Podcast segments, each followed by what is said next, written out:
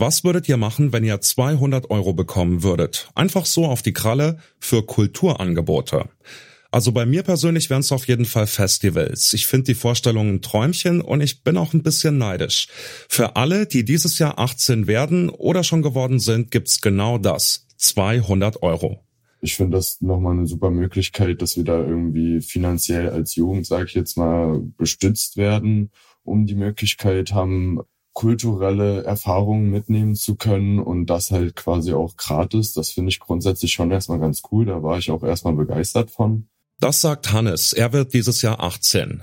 Mit dem sogenannten Kulturpass will die Bundesregierung die für die Kultur tote Zeit während der Corona-Pandemie wettmachen, aber auch Jugendlichen wieder mehr bieten. Ist der Kulturpass wirklich so toll, wie er klingt? Oder geht er an der Zielgruppe, an den 18-Jährigen eher vorbei? Das fragen wir uns heute. Mein Name ist Johannes Schmidt. Hi. Zurück zum Thema.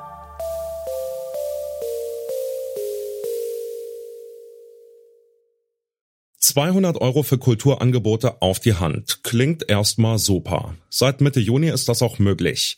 Aber wozu das Ganze? Um den 18-Jährigen eine Freude zu machen?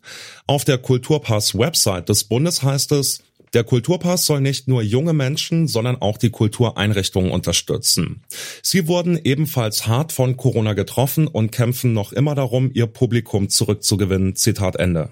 Man will besonders die fördern, die es in der Corona-Krise besonders schwer hatten. Und das waren die niedergelassenen Kultureinrichtungen, also die, die Theater, äh, die Museen, ähm, die Konzertveranstalter, aber natürlich auch die Buchhandlungen äh, und die Kinos. Und deswegen ist diese Mischung da entstanden, die diese Einschränkung hat. Das sagt Olaf Zimmermann. Er ist Geschäftsführer des Deutschen Kulturrates. Er meint zwar von sich selbst, ich bin eindeutig ein Boomer. Trotzdem kennt er sich mit dem Kulturpass aus. An sich findet Zimmermann die Idee und auch das Konzept gelungen. Er übt aber Kritik an der Auswahl der Angebote. Ich hätte mir einen erweiterteren Kulturbegriff gewünscht und weniger erhobenen Zeigefinger bei diesem Geschenk, weil Geschenke macht man ja, indem man jemand was schenkt, was er auch gerne haben möchte. Manche Dinge, die für viele von uns auch zur Kultur zählen, werden vom Pass nicht abgedeckt. Raven im Club zum Beispiel. Wenn der Umsatz vorrangig über Essen und Trinken erwirtschaftet wird, dann ist das Angebot nicht vom Pass abgedeckt. Auch digitale Angebote fallen raus. Ich kann mir zum Beispiel ein neues Buch online bestellen, muss es dann aber letzten Endes analog im Laden abholen. Ein E-Book zählt zum Beispiel nicht. Das heißt, ich konsumiere Kultur direkt unmittelbar analog, wenn man so will. Und danach sind die Auswahlen jetzt getroffen worden und man hat gesagt, also man will besonders diese Bereiche jetzt fördern. Also analoge Kultur fördern. Die Gaming-Szene fühlt sich damit beispielsweise ausgeschlossen. Auch dass der Pass nicht für Netflix oder Spotify genutzt werden kann, wird teilweise kritisiert.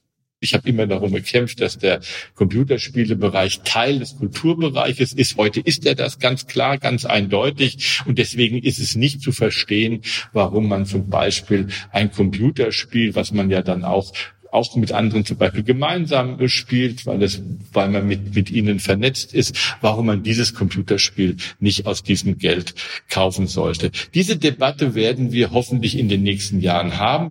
So Olaf Zimmermann vom Deutschen Kulturrat. Hannes, den wir am Anfang schon mal gehört haben, findet das aber völlig verständlich. Videogames, da sehe ich dann halt auch wieder diesen Punkt nicht mit Corona, weil Corona hat uns ja nicht irgendwie die Zeit zum Videospielen geraubt oder so. Im Gegenteil, man war ja viel mehr zu Hause. Klar hatte man Homeschooling und so, aber da war gerade die Zeit, wo man viel Zeit für Sachen wie Videospiele oder Sachen zu Hause sich anschauen, alles was so mit Medien etc. zu tun hat. So viel mal zur Theorie. In der Praxis stellen sich noch mal ein paar andere Probleme. Die Anmeldung zum Kulturpass geht zum Beispiel nur per Website oder App. Dafür braucht man allerdings einen Personalausweis mit Online-Funktion, EU-BürgerInnen eine E-ID-Karte oder einen elektronischen Aufenthaltstitel. All das ist gar nicht mal so einfach zu bekommen. Wichtig ist dabei, dass die Umsetzung des Projektes für junge Menschen, für 18-Jährige benutzungsfreundlich sein muss, aber auch für gemeinnützige AnbieterInnen ehrenamtsfreundlich ausgestaltet werden muss, dass die Registrierung keine zu große Hürde nimmt und die Supportstrukturen, der technische Support super funktioniert, ohne großen Frustpotenzial. Das ist Nadja Beutes. Sie leitet den Fachbereich Digitale kulturelle Bildung der Landesvereinigung Kulturelle Kinder- und Jugendbildung in Sachsen-Anhalt. Und sie spricht zwei ganz wichtige Faktoren an. Technischer Support und Hürden bei der Registrierung. Als wir einen Tag nachdem der Kulturpass online gegangen ist, nachgeschaut haben, stand da schon, derzeit ist die Umkreissuche in der App deaktiviert, wir suchen nach einer Lösung. Außerdem müssen sich ja nicht nur Jugendliche, sondern auch die Kulturstätten anmelden. Ein Problem dabei, die Registrierung für Kultureinrichtungen, die ist ein bisschen kompliziert. Aktuell sind nur etwas weniger als 6000 Einrichtungen in Deutschland mit dabei. 6000 Anbieter ist jetzt auch nicht wenig, aber wenn wir sehen, wie viele Kultureinrichtungen wir haben, wie viele alleine Buchhandlungen und Kinos wir haben, ist das natürlich, da haben Sie vollkommen recht, erst der Anfang. Olaf Zimmermann vom Deutschen Kulturrat ist sich aber sicher, es werden noch mehr Anbieter werden. Beide müssen es ja jetzt erstmal richtig mitkriegen. Die werden sich jetzt erst registrieren, wo es auch durch die Medien gegangen ist, wo man es überhaupt mitbekommen hat, dass es das gibt. Und ich glaube, es wird auch eine ganze Reihe von den Jugendlichen, oder ich hoffe, dass eine ganze Reihe von den Jugendlichen eben auch diese Mittel jetzt ähm, ähm, ja in der App letztendlich beantragen werden. Eine weitere Hürde könnte sein, dass Menschen aus den ländlichen Räumen gegebenenfalls, wenn es dort vor Ort keine Angebote gibt und sie in, den, in die Städte fahren wollen, äh, Fahrtkosten ähm, investieren müssten. Was Nadja Beutes hier kritisiert, ist ein allgemeines Problem. Das Gefälle zwischen Stadt und Land. Was nützen mir 200 Euro, wenn ich die nicht auch in der Nähe ausgeben kann? Immerhin gelten die 200 Euro für zwei Jahre und vielleicht ziehen einige dann auch vom Land in die Stadt, aber das ist ja jetzt auch nicht das Ziel des Ganzen. Außerdem wollen Kinder und Jugendliche Kunst und Kultur auch selbst gestalten und dabei etwas lernen, weswegen der Kulturpass diese Option zukünftig auch bieten sollte. Angebote der kulturellen Bildung, zum Beispiel in Form von Kursen, in denen sich die Kulturpass-NutzerInnen selbst in Kunst, Kulturmedien und Spiel betätigen können, sind aktuell in der ersten Erprobungsphase nicht Teil des Kulturpassportfolios. Es gibt also noch einiges zu schrauben und auch Olaf Zimmermann vom Deutschen Kulturrat hat Wünsche zur Verbesserung. Ich hoffe, dass es im nächsten Jahr weitergeht und ich hoffe, dass zwei Sachen sich verändern, nämlich einmal, dass sogar noch eine größere Breite von Jugendlichen Nutznießer wird, also nicht nur die 18-Jährigen, sondern vielleicht die 16, 17 und 18-Jährigen, dass man es also ein bisschen auch erweitert und gleichzeitig, dass man das ausdehnt, wofür man das Geld ausgeben kann. Ein weiterer Kritikpunkt, den auch Hannes sieht. Jetzt war ja aber die Aussage, dass ähm, das vor allem dadurch äh, gekommen wäre, weil durch Corona uns ja ein, zwei Jahre fehlen, wo alles zu hatte und wir nirgends hingehen konnten.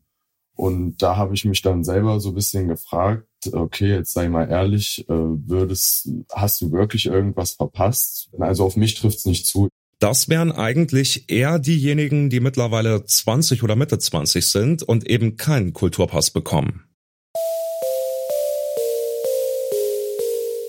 200 Euro für Kulturerlebnisse, an sich eine wunderschöne Sache.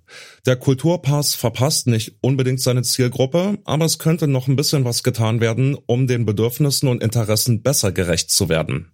Und wenn der Pass ein Erfolg wird, wieso nicht ausweiten? Also, ich persönlich würde mich auch über 200 Euro für Konzerte freuen. Weil ich aber schon einen Tick zu alt bin für die 200 Euro, gehe ich jetzt meine eigene Kohle verfeuern und verabschiede mich in den Feierabend. Clelio Burkhardt, Jana Laborenz und Lars Fein haben an dieser Folge mitgearbeitet. Chefin vom Dienst war Nina Porzel, Florian Drexler hat die Folge produziert und mein Name ist Johannes Schmidt. Bis dann, ciao. Zurück zum Thema vom Podcast Radio Detektor FM.